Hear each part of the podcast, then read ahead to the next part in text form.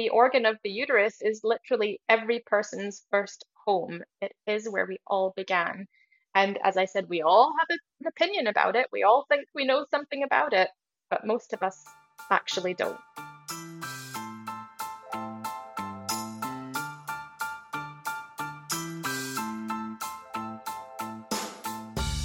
Herzlich willkommen zum Female Leadership Podcast. Mein Name ist Vera Strauch und ich bin Host hier im Podcast, in dem es darum geht, dass du deinen ganz eigenen Stil im Job und Leben findest und deinen Weg mutig und selbstbewusst gehst. In dieser Folge geht es um ein großes Thema, nämlich um ein Organ, die Gebärmutter. All diejenigen von uns, die eine Gebärmutter haben, für die hat sie große Auswirkungen, sowohl biologisch, darüber werden wir sprechen, medizinisch, aber auch tatsächlich kulturell, politisch ein aufgeladenes Thema, gleichzeitig ein Organ, über das wir medizinisch verhältnismäßig wenig bisher wissen und auch im Allgemeinwissen verhältnismäßig wenig Kenntnis dazu haben, was dieses Organ alles kann, wie genau es funktioniert und was vor allem auch zum Beispiel über das Reproduzieren, also das Kinderbekommen hinaus alles durch die Gebärmutter möglich wird.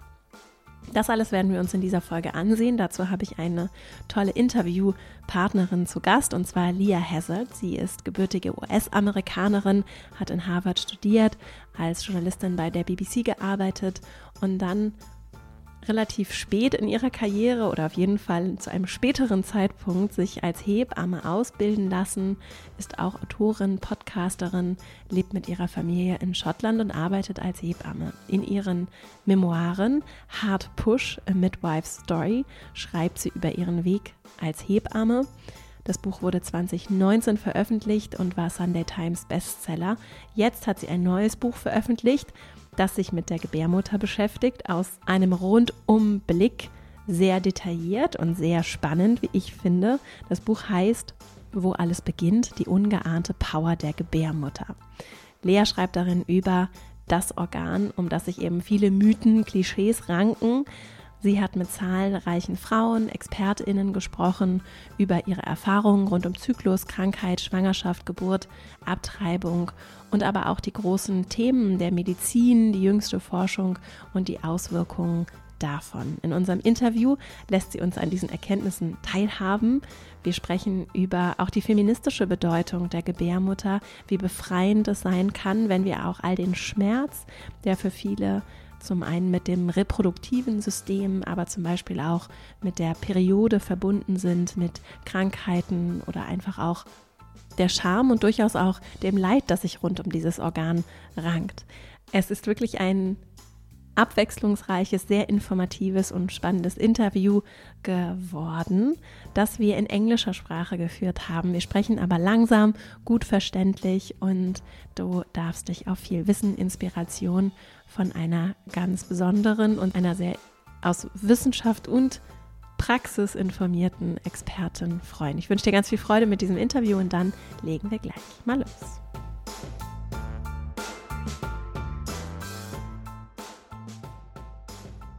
Welcome to the show, Leah. It's so good to have you here. Thank you. It's a pleasure.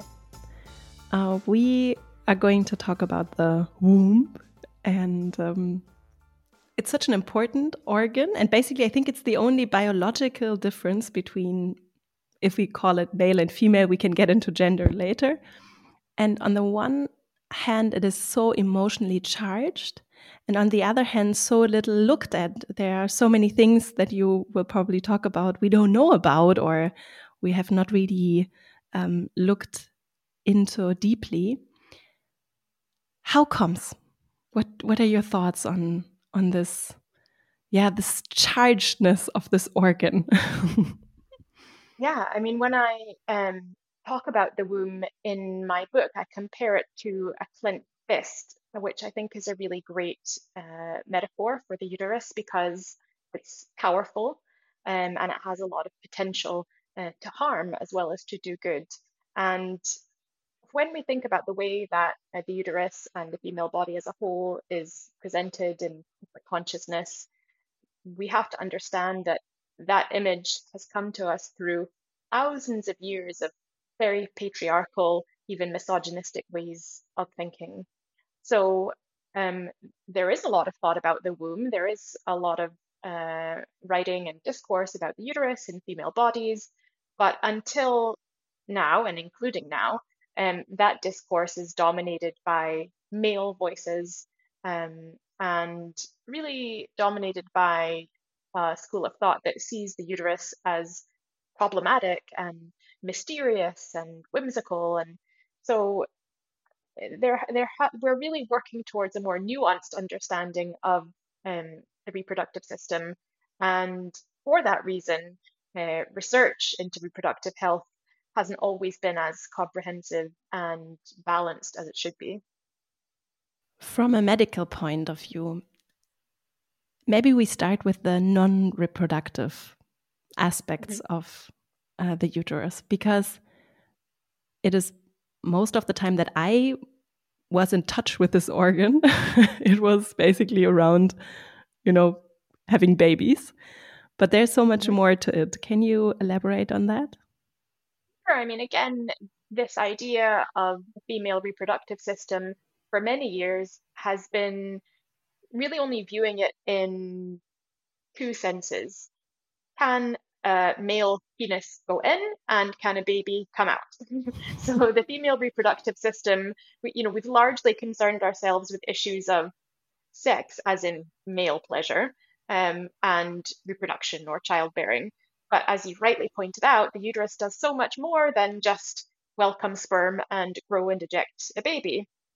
In fact, most of us, um, for uh, most of our lives, um, our, our womb isn't doing either of those things. And some people will never do either of those things. So, what then is the relevance of this organ? Well, we know now that, um, for example, the uterus has its own microbiome, its own individual contained environment teeming with billions of microorganisms that can actually uh, act as a sort of unique biochemical signature and have a real impact on a person's reproductive health. So the uterine microbiome um, appears to have some relationship to things like endometrial cancer and endometriosis and possibly fibroids. So these are all sort of diseases of the reproductive tract. And also, you know, we, we can't ignore this thing that um, the mature uterus does every month, usually, which is menstruation, having periods. And we know now that, you know, a period isn't just about preparing the body to have another pregnancy. It's also about the uterus um, healing itself and almost regenerating itself in a scarless healing process that's completely unique within the human body. And we can learn a lot from that, even without considering the womb's reproductive potential. And that's not even touching upon, you know, the more symbolic value of the womb and how people perceive the uterus as a symbol of femininity or womanhood and how they perceive it in terms of their gender. So there's a lot more to the uterus than just, you know, can it welcome a, a fertilized egg and can it grow and eject fetus? When I read in your book about this woundless healing, no, it was not, it was scarless healing, no? So, mm -hmm. And I reflected on that. I was like, every month all this blood and, and, all this mm -hmm. healing. Mm -hmm. And I think you also mentioned it, I, I think you were citing a scientist that, and how I recall it, it was about how we could use this knowledge maybe also for other organs or other healing processes. What's done there? Is there research going on? Is that something that has the attention of the scientific community? Well, there is research going on and it does have the attention of some people, but again, you know, medical research is very, very disproportionately weighted towards male bodies um, and and the male body as the default for all humans. So you're quite right that when we think about menstruation as a scarless healing process, this is something that happens on average every month. Um, and the uterus sheds its lining. It's not just red blood cells, but it's also um, immune cells, mucus, um, endometrial cells from the lining of the womb. And um, the uterus, within the space of a couple of weeks, completely replaces that lining and replenishes itself without leaving any any scar or any um, evidence of of a wound having happened and it just can regenerate itself over and over and over again every month and there's no other organ in the human body that does this so if we just understood that a little bit better potentially not only would it benefit women and people with wombs but it could have enormous benefit for humans of all sexes and genders when we think about wound healing and the factors required to do that in an efficient healthy way so this is just one of many examples where because we've minimized the importance of female health we've actually missed opportunities for the health of all people. So if we were to place more emphasis on um, female reproductive health, then not only would it benefit women and people with wombs, which in itself would be amazing, um, but it would also have uh, untold benefit for the rest of the population as well. You are also writing about this um, cyclic I call it power. Okay. so something like mm -hmm. there is this cycle and this everyone who's uh, not only having a uterus, but also a uterus that is going through the cycle um, mm -hmm. is going through this process that is repeating itself. And what did you learn, or what can you share that might be helpful also in terms of because we're talking a lot about work here for people to have in mind uh, maybe to live work be more in sync with this cyclic nature for mm -hmm. all of those who are and i think many of those who are listening um, are experiencing that and what i what i observe is that for many it's more of a struggle and it's something sometimes even shameful um, yeah something that feels so unnecessary or like it's disrupting our life Whereas if we maybe reframe it and look differently from this, just from this little thought of, wow, you're healing yourself every month, mm -hmm. Um, mm -hmm. what can we keep in mind, look at to maybe find more our way into this energy that comes from it? I mean, when we think about reproductive health in the workplace, there's a lot of shame, isn't there? And a lot of secrecy and taboo. And that's not just around periods and menstruation, it's about the entire spectrum of, of you know, the reproductive life cycle. So, um, you know, even from periods through to pregnancy, miscarriage, and perimenopause and menopause, we're still very uncomfortable not only supporting these normal life phases, but even acknowledging that they exist, right? So we've seen over the last few years different laws proposed in various European countries around um, period leave. You know, if a woman is having a really difficult period with heavy bleeding or pain, should she be allocated a certain number of days off from work? Should that be accommodated? And likewise, um, last year in the UK, uh, the government failed to approve um, special accommodations for people going through perimenopause and menopause because the government said that that didn't constitute a um, I don't know what the technical term was, but you know, a, a special condition or a protected condition. So, you know, we still really struggle to accommodate and acknowledge these very normal life stages that, you know, some people will sail through. Some people have painless periods, I'm told, and some people uh, go through perimenopause and menopause with no problems at all. But many, many, many millions of people actually really struggle either every month with their period or with infertility treatments, with pregnancy and pregnancy loss, with really debilitating symptoms in perimenopause and menopause. So um, you're right that we should look at, you know, positive ways to harness maybe the energy of, of, you know, certain phases of the reproductive cycle. But I think more importantly, we just have to get to a very simple baseline of acknowledging that there's a spectrum of reproductive health that continues throughout a person's life. And it's actually okay to talk about that. Not only is it okay, but it's essential for the well being of uh, employees and ultimately for the benefit of employers as well.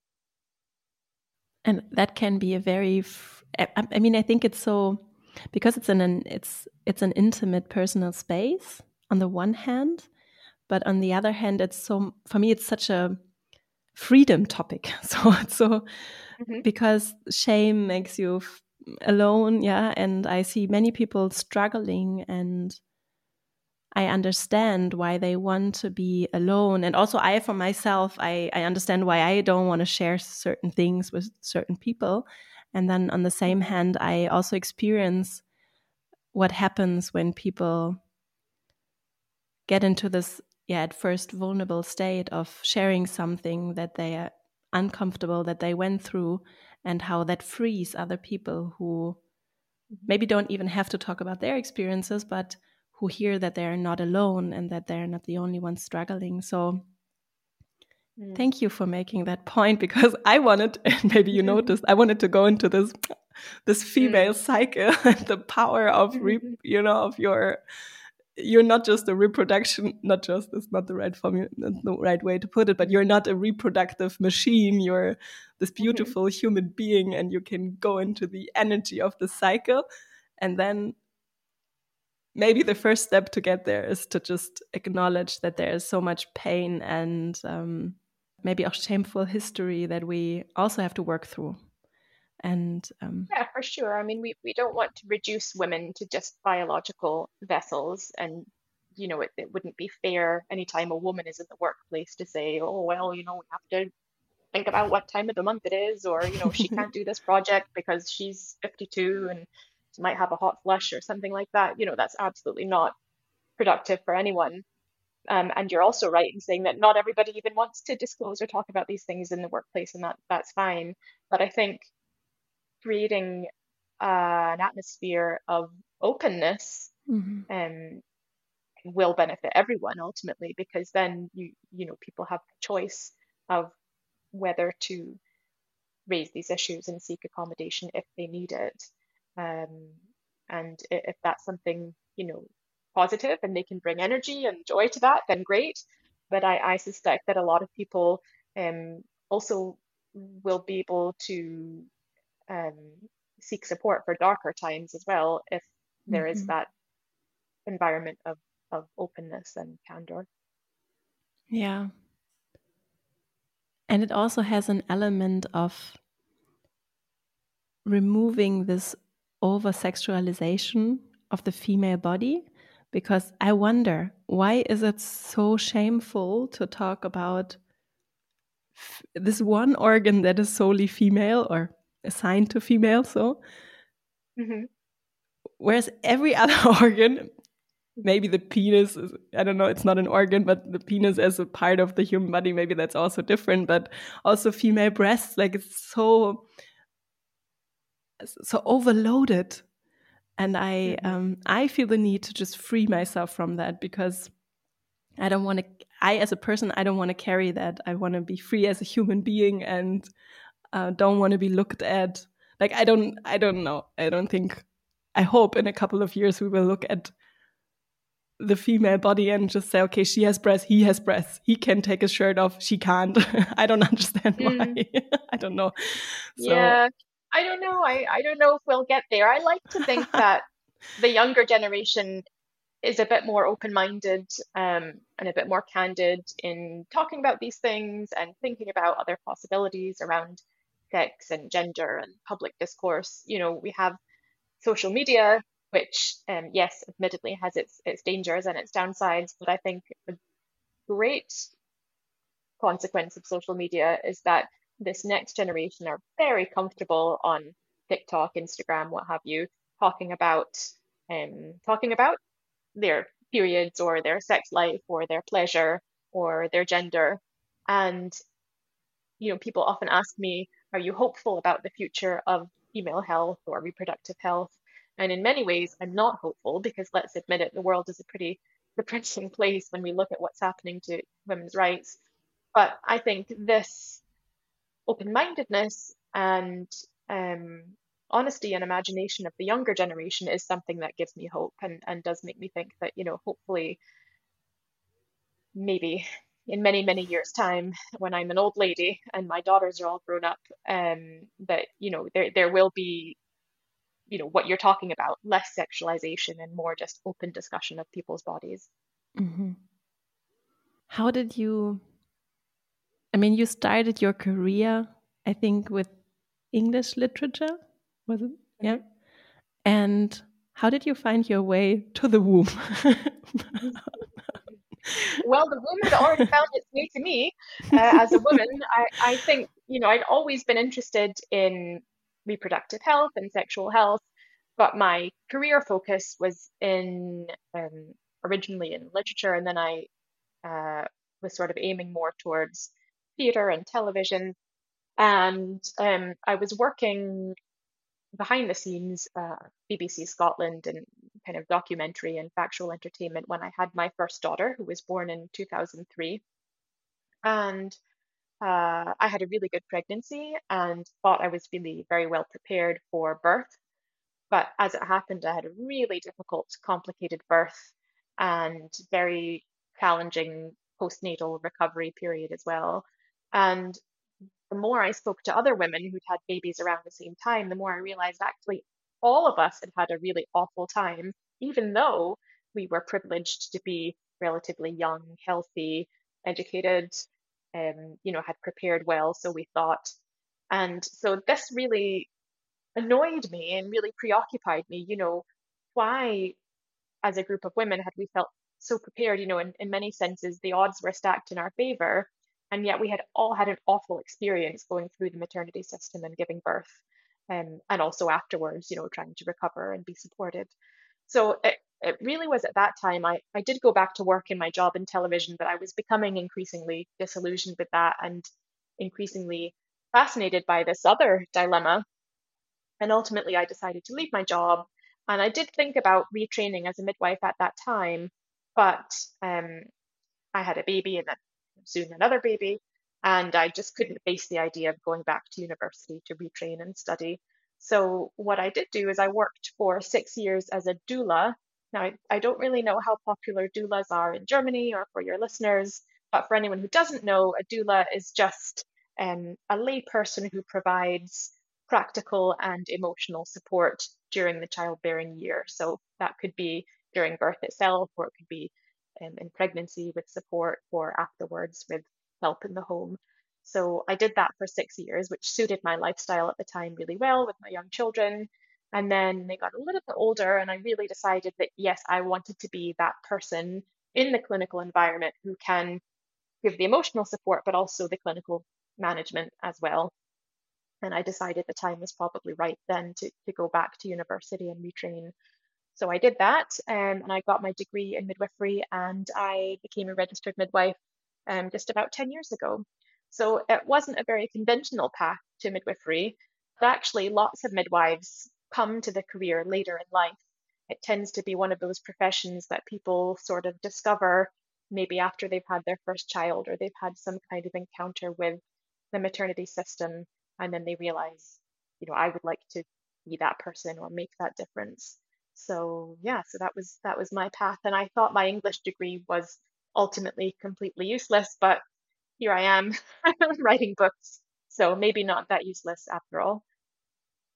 Did you have some wow moments when you researched on the uterus? Some discoveries that put you in awe or maybe surprised you? Yeah, I definitely did. I think um, the biggest positive wow moment I had was when I was researching the medical potential of menstrual tissue. So, you know, like most of us, I was always raised to believe or to to think, not not necessarily by my parents, but society in general, to think that the stuff that comes out during a period is just dirty and it's disgusting and it should just be flushed down the toilet and it's not of any use whatsoever.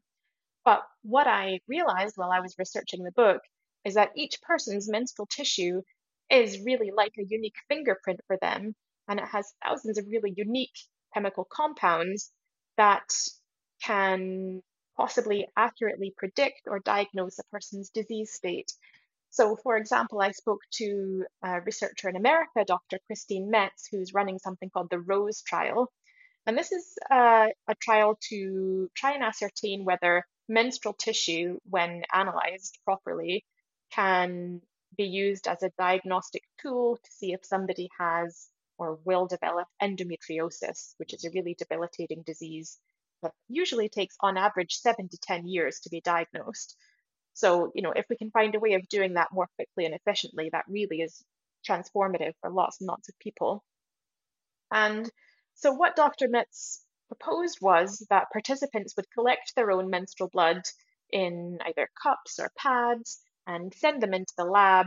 And then Dr. Metz and her colleagues would um, analyze the cells in that tissue and use those cells to try and predict whether that person had or would develop endometriosis.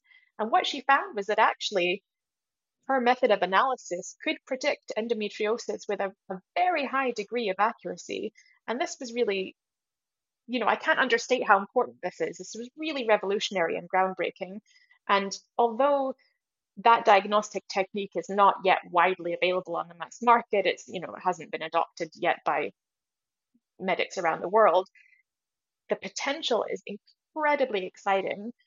And, you know, potentially if we understand and harness the diagnostic power of menstrual tissue, this thing that we used to just think was gross and throw away, we might also understand and be able to diagnose things like fibroids, we might understand fertility better, we might understand factors involved in miscarriage and pregnancy loss better. So the possibilities really are endless. And to me, that was tremendously exciting.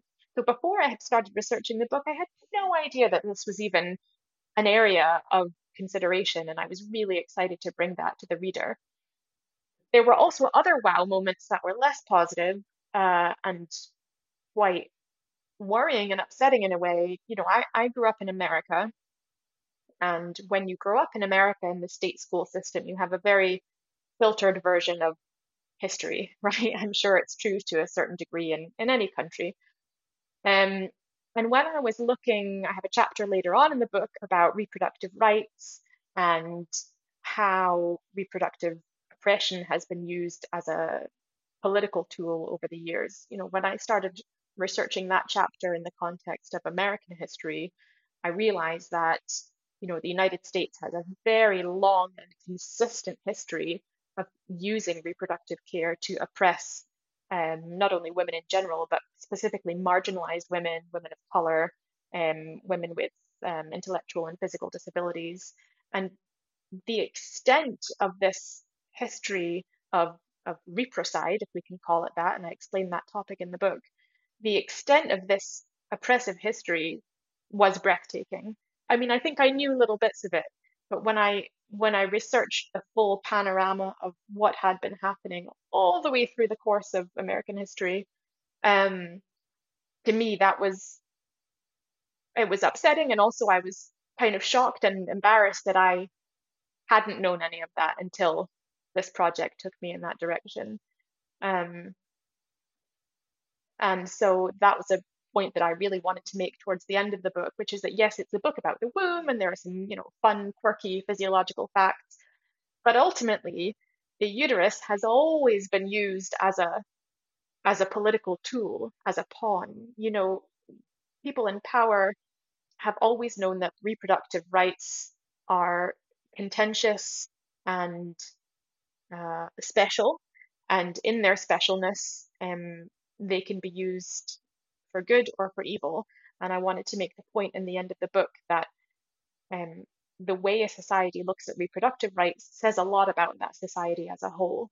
You know, if we don't have reproductive autonomy, if we don't respect and understand organs like the womb and what they do, um, then we can't really call ourselves fair and just societies. And I think that's a message that's relevant in every country.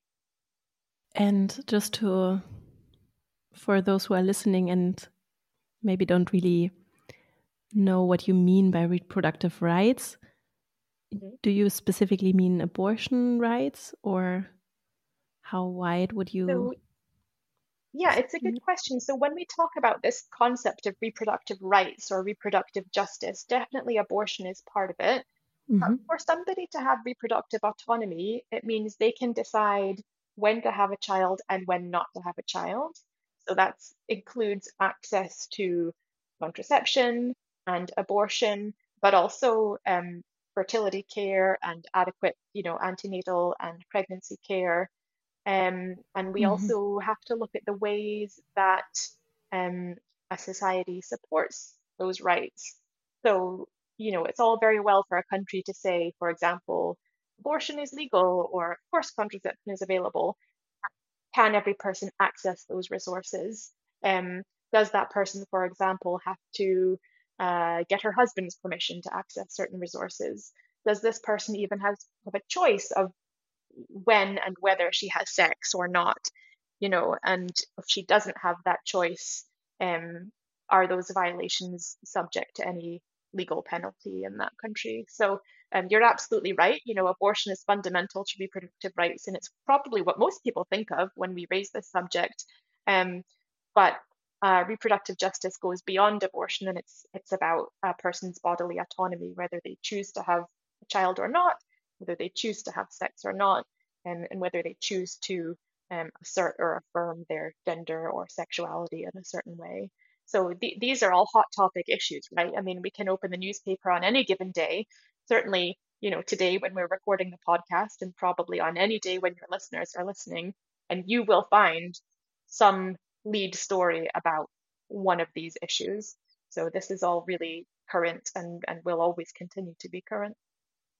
And yet another symptom or sign for how political the female body is and how I mean I I when I was pregnant I I don't remember the name of the book, but I read a book about um, pregnancy, and there was this. I think she is an economist, and she was researching. She was like, "I was pregnant, so I did some research on what I can do and what I can't do while I'm pregnant."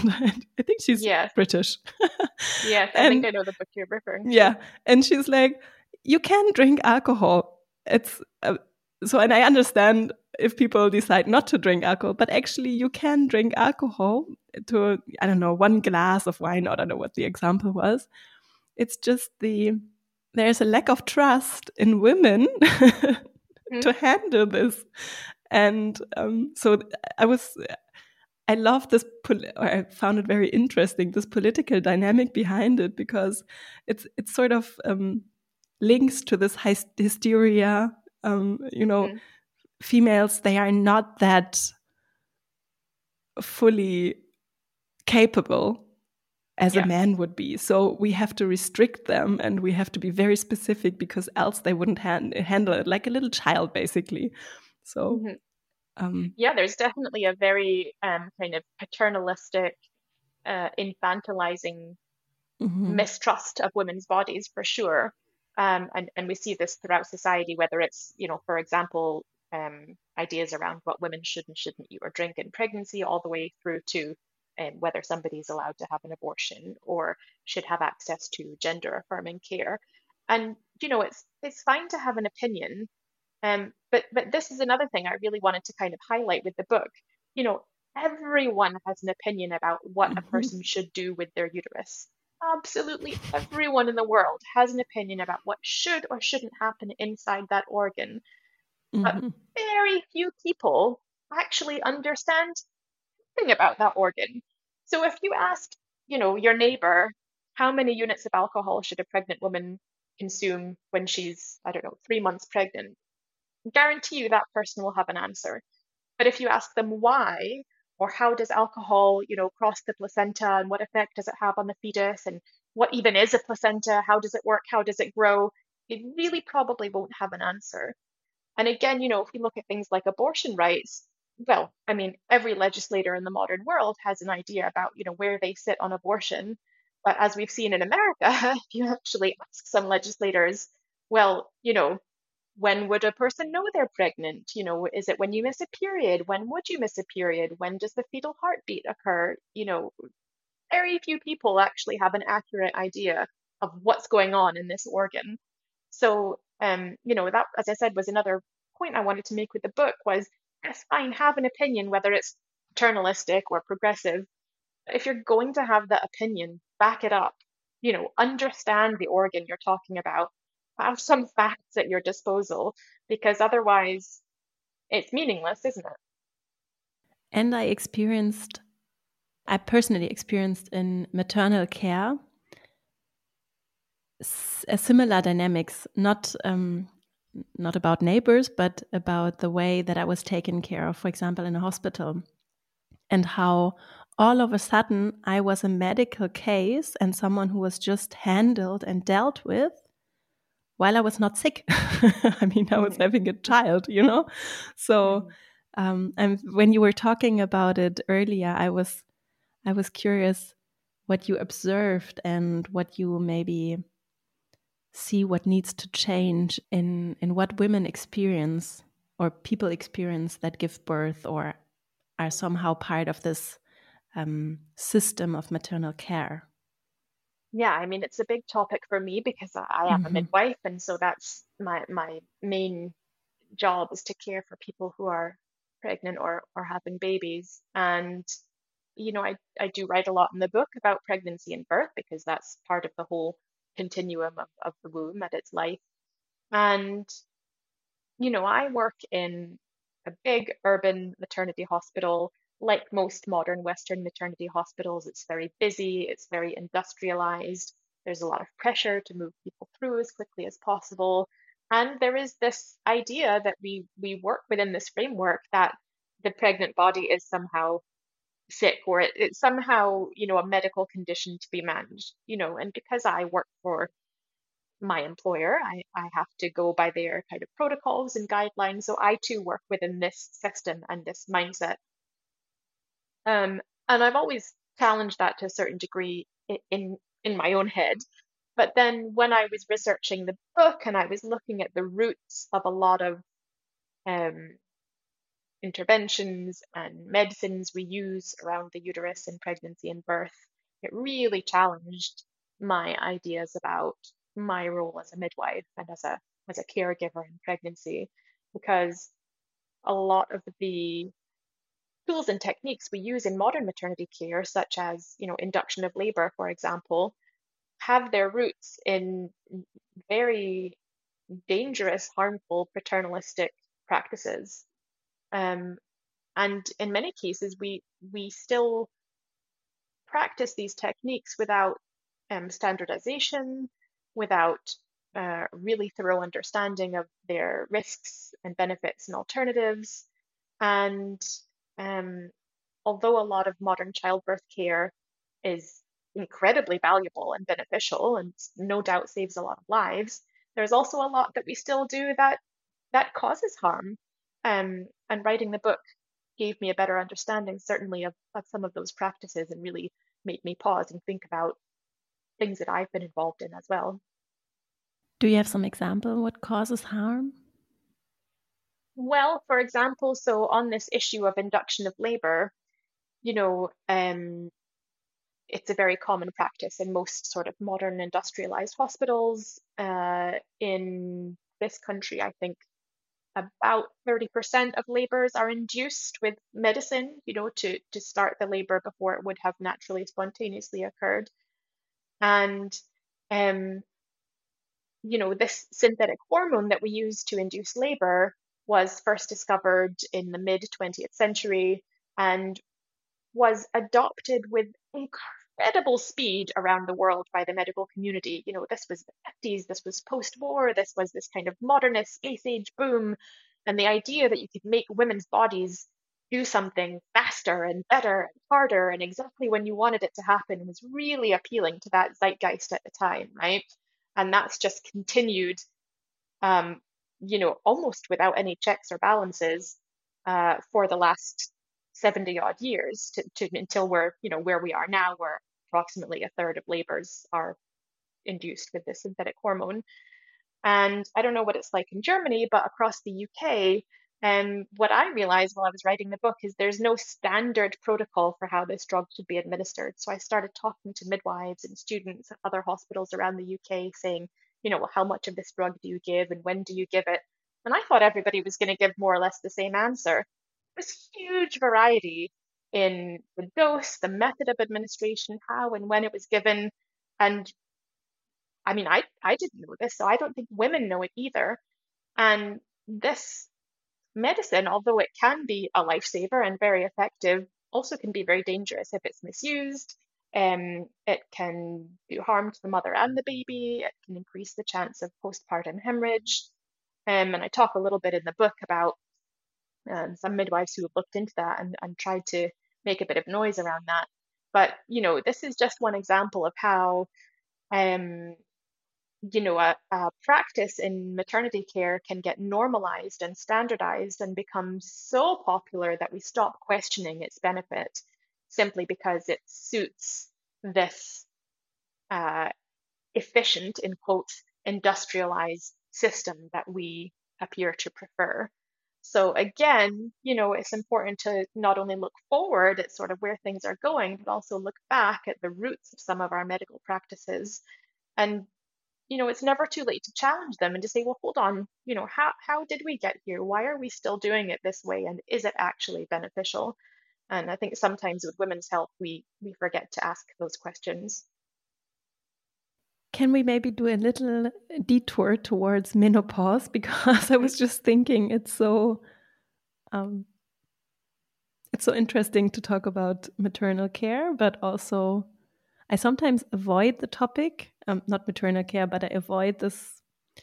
I know there are many people out there who are very interested in family and work and how do I balance it. And um, I myself, I have a child, so I'm also interested in. But then I also know that there are many people who are listening who are unsure whether to have children, who cannot have children, who had painful experiences with the womb, as you were talking about, sometimes a whole mix of all of the above.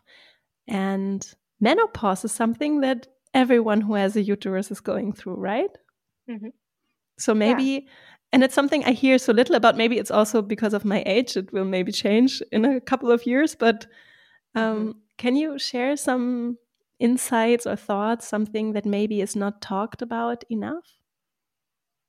Or, I mean, I think in this country, at least, menopause is in the media quite a lot. I think we've we've had a few celebrities and a few uh, famous doctors in this country over the last few years who have really publicized menopause in the media and and raised awareness around what it is and the impact it can have on people's lives. So at least in this country, I think it is becoming more of a prominent issue. And I knew that I had to address it in the book because, you know, perimenopause and menopause are again part of the continuum of reproductive health. But I didn't spend a lot of time talking about these issues in the book because actually, when we look at what the uterus itself is doing in menopause, it's really not doing anything. the, the womb actually shrinks slightly in menopause. Um, and the hormonal changes that happen in perimenopause and menopause are, actually more um, initiated by the ovaries rather than the uterus itself because the ovaries um, help to regulate and produce estrogen and progesterone, um, the two main female hormones, and the uterus itself um, just kind of stops menstruating and and becomes pretty silent in menopause, to be honest. So, although I wanted to address those parts of the life cycle, I thought, you know, if this is a book about the womb specifically, there's not an awful lot that I can say about it. Um, having said that, in the time between me finishing writing the book and then the book actually being published, I myself went through an incredibly difficult perimenopause, um, which was challenging and I would say even debilitating in ways that I would never have expected. And possibly if that had happened during the writing of the book, I may have approached that topic in a slightly different way. But, you know, this is always the case as an author. You know, as soon as we put our pen down or close the laptop, there's always something else that we, we wish we had said or, or we thought we might say differently.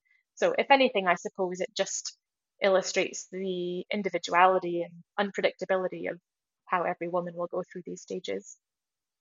Yeah, and I read that you how did you put it there is no normal wound womb so there's no there's no normal i think that's that's a nice thing to take away for everyone. Yeah, there there really is no normal. We can kind of talk about average maybe or mm-hmm. representative, mm-hmm. but then again, what does that even mean? You know, so at the very start of the book, I talk about okay, well, a normal womb on average is this size or this shape or it looks like this or it weighs this much. But if we're going to talk about what does a normal menstrual cycle look like, or a normal pregnancy, or a normal menopause? Well, those concepts don't exist. They're meaningless because we're not machines, we're all individual. And so that's why at the very end of the book, I make the call to the reader to um, look at their own story and you know interrogate their own experience with their body and their womb, whether it's been good, bad, or indifferent. And in doing so, in understanding ourselves a little bit better, we can hopefully be more compassionate and understanding of others. So yeah, I mean there there is no normal and we shouldn't hold ourselves to that standard, nor should we expect others to meet that standard. Mm-hmm. We are already coming uh, to an end. Maybe first, your book in German it's called Wo alles beginnt, die ungeahnte Power der Gebärmutter. Hmm. In the English title, let me think, is Womb, where we all came from. Yeah. Very close, yeah. So it's uh, in English, Womb, the inside story of where we all began. That's great. So That's actually we... the first time I've heard anyone say the full German title out loud. So thank you okay. for that. I have a copy in German, but I can't pronounce it myself. And I love the English title because I I really I have these moments and it started when I gave birth, after I gave birth. It's we all were in a womb. Mm -hmm. So we were all inside another human body, most likely female body, and I think that's so interesting, especially when we look at the world that we have today with these power imbalances, with the way we treat people who have a uterus, where we came from. mm-hmm. It's so just so interesting. yeah, it is. I mean, it, it, the the organ of the uterus is literally every person's first home. It is where we all began. And as I said, we all have an opinion about it. We all think we know something about it, but most of us actually don't. So hopefully, this book will go, go some way towards correcting that uh, that void. So people can buy your book, and we will also link your website. Anything else you want to share, or any other way that people can find you uh, sure. Yeah. I mean, I always love to hear from readers or even just your listeners who have enjoyed this podcast. I'm on Twitter uh, or X, as I guess we have to call it now. Yeah. Um, at hazard underscore Leah, and I'm on Instagram at Leah Hazard, all one word. Um, and yeah, please do let me know what you think about any of this because a book is really meaningless until it meets its readers and starts uh, going out into the world. And if anybody is really excited about this book, then hopefully you'll be glad to know that I'm already working on the next one. Aha. Uh-huh. And what is this going to be about? Can you already tell us? I can't say too much, but it will be about birth more specifically. Okay. I am looking forward to it. And thank I thank you very much for your time. Is there something that we forgot to talk about? Something you want to share? Something that you think it's important to. We did a good job. I think we covered covered a lot of it. Um, so yeah, great. It was a pleasure. Thanks for having me. I have one final question. Yes. My final question always is about book recommendations because people who are listening love to read.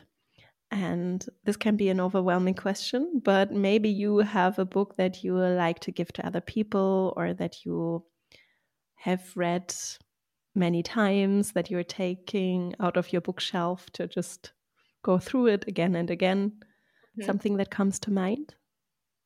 Oh, well, let me think. Um, there's a book that just came out in the UK, so I'm sure it must be coming out in German soon as well, called Matrescence by Lucy Jones. And it's partly a memoir, but also more um, a look at this transition into motherhood, which is just as important and transformative and major as adolescence, for example, we don't mm-hmm. really dignify it or value it by giving its own name and time. So um, it's called Matrescence and it looks at that transformative journey into motherhood and uh, what it means for us all. So I think readers of Womb will probably enjoy that book as well. Thank you so much. And All the best for you and your great work. Thanks. Thanks very much. Ich hoffe sehr, dass du aus diesem Gespräch für dich etwas mitnehmen konntest.